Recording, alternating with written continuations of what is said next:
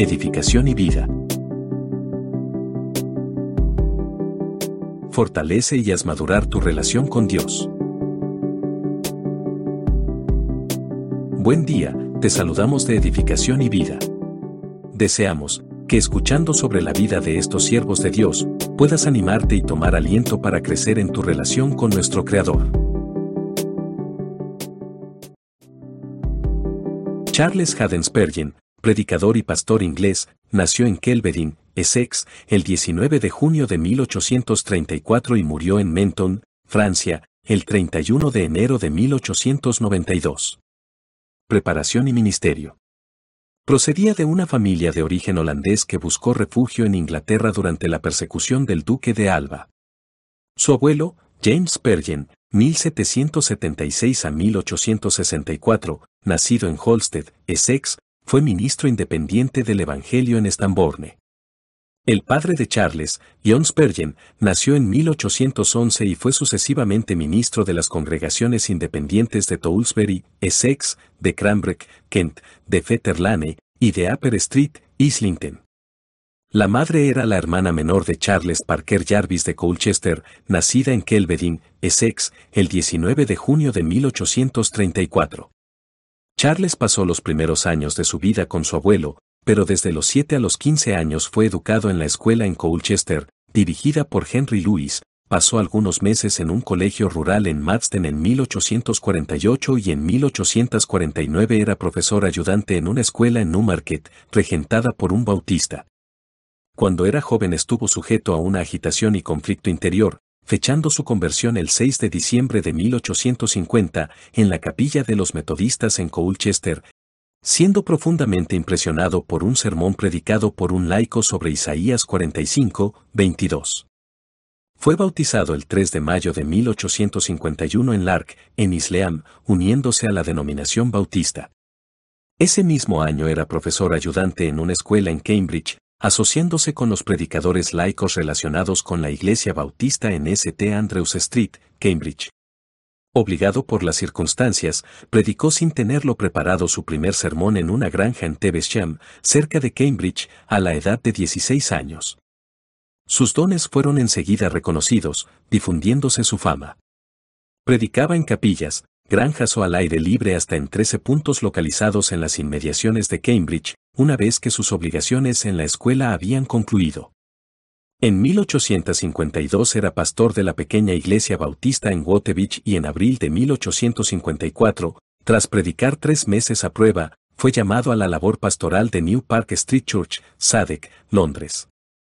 Solo 100 personas asistieron a su primer culto, pero antes de acabar el año la capilla tuvo que ser ampliada, predicando en Exeter Hall durante las obras. Cuando quedó terminada, la nueva capilla resultó ya ser pequeña, proyectándose un gran tabernáculo. Mientras tanto, en 1856, predicó en Seri Gardens a una audiencia de 10.000 personas, siendo a los 22 años el predicador más popular de su tiempo. Hombres y mujeres de todas las clases sociales se congregaban para escucharle. Los periódicos, desde el Times para abajo, se hacían eco de su influencia, no faltando las caricaturas y la calumnia.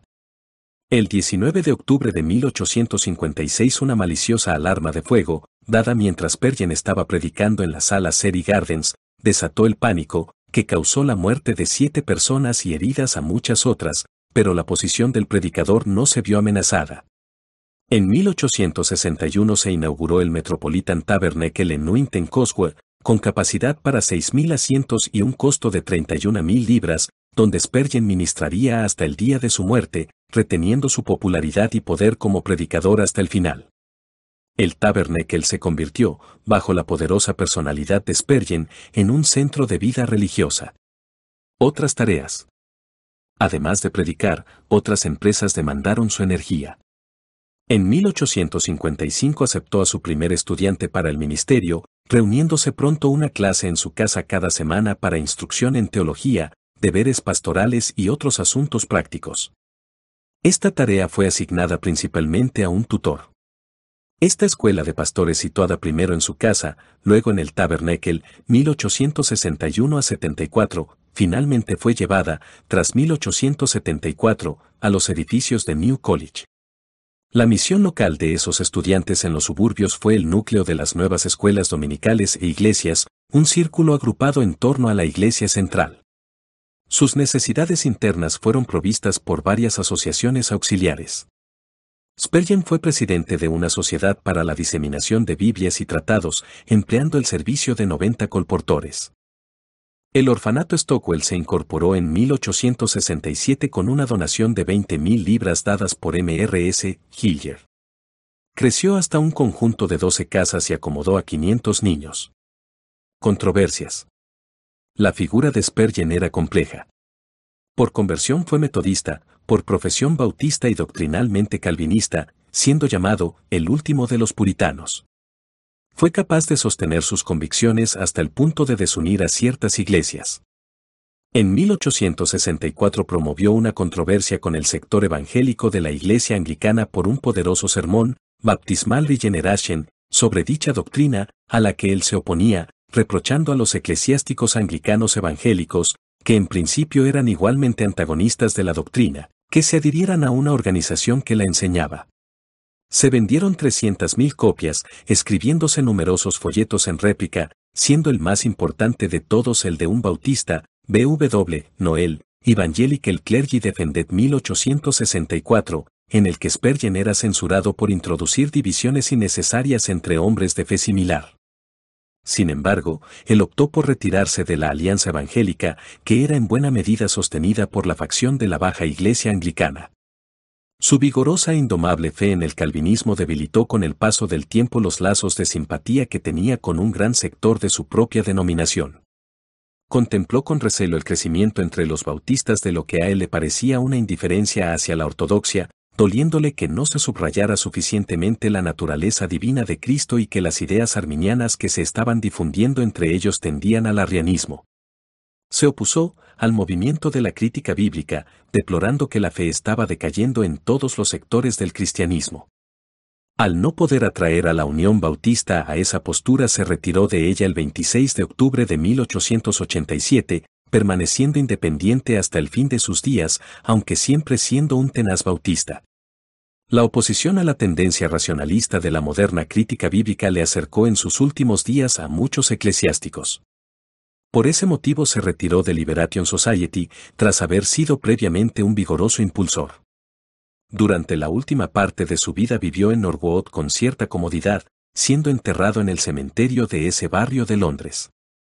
Spurgeon se casó, en 1856, con Susanne, hija de Robert Thompson de Falcon Square, Londres, con quien tuvo gemelos, Charles y Thomas. Valoración. No tenía ambiciones personales, era constante en su agotador trabajo pastoral e incansable en el estudio bíblico, profundamente humano en afectos, sano en cuestiones sociales, democrático en temperamento, siempre celoso del Evangelio de la gracia y la redención y valiente para denunciar el mal y sostener lo que estimaba verdadero y recto.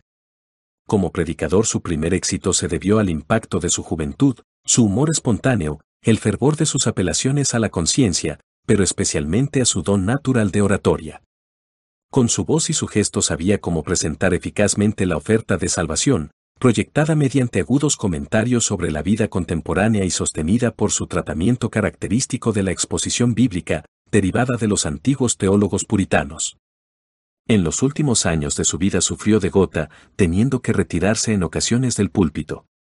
Obras. El resultado de la actividad literaria de Spurgeon tuvo una amplia difusión.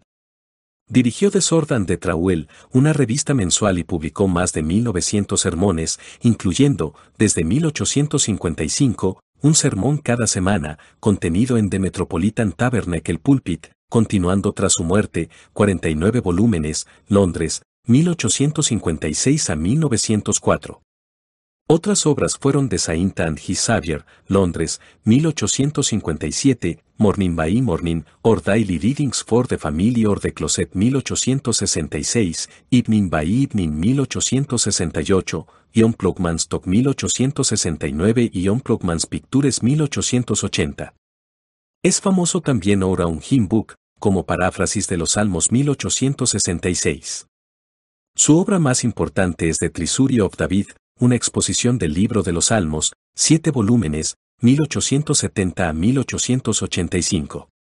Ante su propia falta de preparación académica más especializada, tuvo que depender de la investigación de sus ayudantes para el material científico y de la guía y método de los teólogos puritanos, siendo sus comentarios más prácticos y homiléticos que científicos. Poco antes de su muerte terminó The Gospel of the Kingdom, una exposición popular de Mateo 1893. El siguiente pasaje está extraído de su obra Discursos a mis estudiantes. Una vez fijado el primer punto de la verdadera religión, sigue en importancia para el ministro el de que su piedad sea vigorosa. No debe conformarse con caminar al mismo paso que las filas del común de los cristianos, es preciso que sea un creyente maduro y avanzado, porque los ministros de Cristo han sido llamados con toda propiedad, lo más escogido de su escogimiento, lo selecto de su elección, la iglesia entresacada de la iglesia.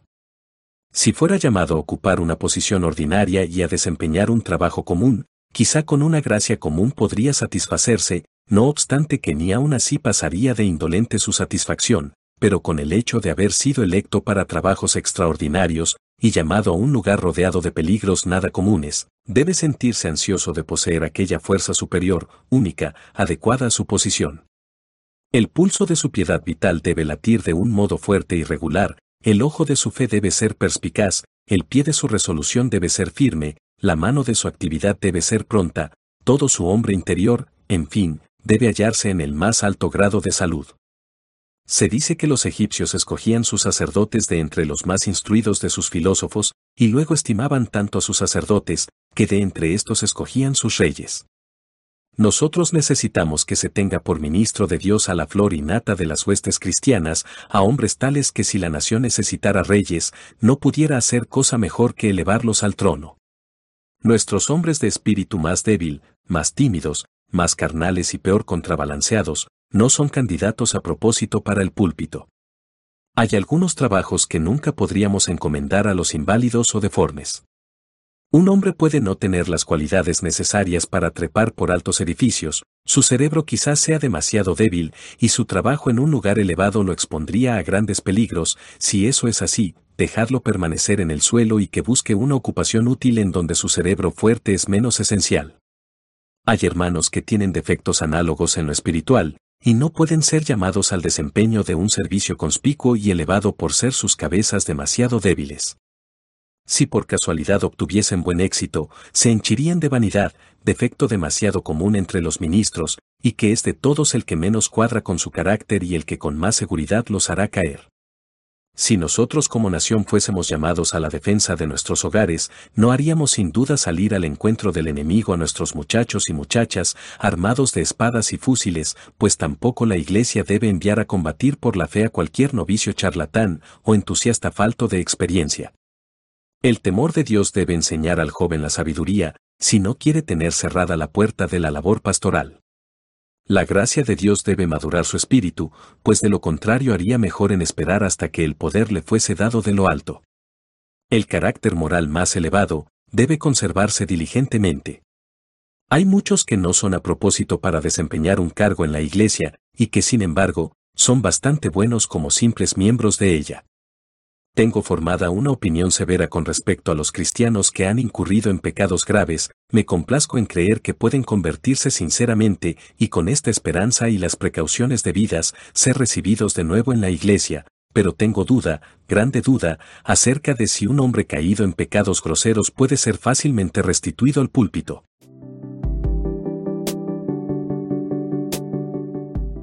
Bibliografía. Tomado de. Página web iglesiapueblonuevo.es. Biografías. Edificación y vida. A todos muchas gracias y hasta nuestro próximo capítulo.